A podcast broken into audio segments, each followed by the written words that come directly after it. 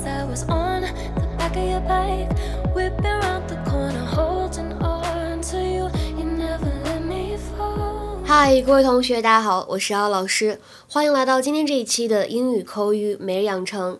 今天的话呢，我们来学这样一个表达，你能够为我美言几句吗？Could you put in a good word for me with Jenna? Could you put in a good word for me with Jenna? Could you put in a good word for me with Jenna? Could you put in a good word for me with Jenna? 你能够在 Jenna 那里为我美言几句吗？这句话呢，在我们朗读过程当中，首先比较明显的一点就是开头这两个词 could 和 you 当中呢，明显有一个音的同化的现象，所以大家刚才听元音的时候呢，听到的是 could you Could you? could you，后面这里的 put in a 这三个单词当中呢，首先有两处连读，然后呢，前两个词当中呢，还可以有美音浊化的现象。put in 可以连读，会变成 put in。put in 当中呢，还可以有美音浊化的现象，后面的 in 和 a 连读就会变成 in a，所以连起来就是 put in a put in a。Could you put in a good word for me with Jenna?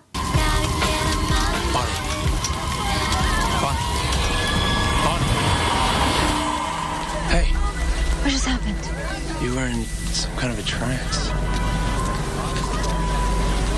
Did I do this? I think so, yeah. Nobody else saw, did they? No. Don't tell anybody. Please. We digitized all our archives last year. You can uh, pull all the remote footage right up on screen. What is it exactly you're looking for? An incident from 1953. If it happened at the old Salvatore boarding house. Sorry, one second. Yeah, fire. All right, I'll be right there. I gotta go. You believe there's actual news to cover in this town? All right, use keywords to search the database. It's pretty easy to navigate. And Brady, down in tech, will help you out anything you need. Okay. All right? Oh, hey, could you put in a good word for me with Jenna? You got it. All right. Good luck. 今天这一期节目当中呢，我们来学习两个知识点。第一个，先来听一下这样一句对话：You were in some kind of trance. You were in some kind of a trance. You were in some kind of trance. 你刚才好像有点恍惚。Trance 这个单词表示的就是恍惚的状态。A temporary mental condition in which someone is not completely aware of and not in control of themselves and of what is happening to them. 比如说，来看两个例句。 第一个，He sat staring out of the window as if in a trance. 他坐在那里望着窗外，神情恍惚。He sat staring out of the window as if in a trance. 那再比如说第二个，Her psychiatrist put her into a deep hypnotic trance.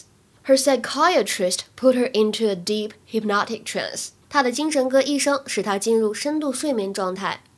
那我们今天要学习的第二个句子就是这里的关键句。 Could you put in a good word for me with Jenna？你能够在 Jenna 那里为我美言几句吗？这个短语 put in a good word for somebody 表示为某个人美言几句，说几句好话。To tell someone about the good qualities that a particular person has, usually in order to get an advantage for that person. 比如说，I really need this job, and I was hoping you might put in a good word for me with your boss. 我真的很需要这一份工作， 我还想着，如果有可能的话，你可以帮我在你们老板面前美言几句。I really need this job, and I was hoping you might put in a good word for me with your boss. 再比如说，I heard you're applying for that IT job here. I'll be sure to put in a good word for you. I heard you're applying for that IT job here. I'll be sure to put in a good word for you. 我听说你在申请我们公司那份 IT 的工作，我肯定会帮你美言几句的。 还有最后一个例句，Your former boss put in a good word for you, but we were a little disappointed in your application. 你的老东家曾经为你美言过几句，但是我们对你的勤奋程度略表失望。Your former boss put in a good word for you, but we were a little disappointed in your application. 今天的话呢，请同学们尝试翻一下下面这个句子，并留言在文章的留言区。 我上周犯了一个无心的过失，麻烦帮我跟主管美言几句吧。这句话应该如何使用我们刚才讲过的短语来表达呢？期待各位同学的踊跃留言，拜拜。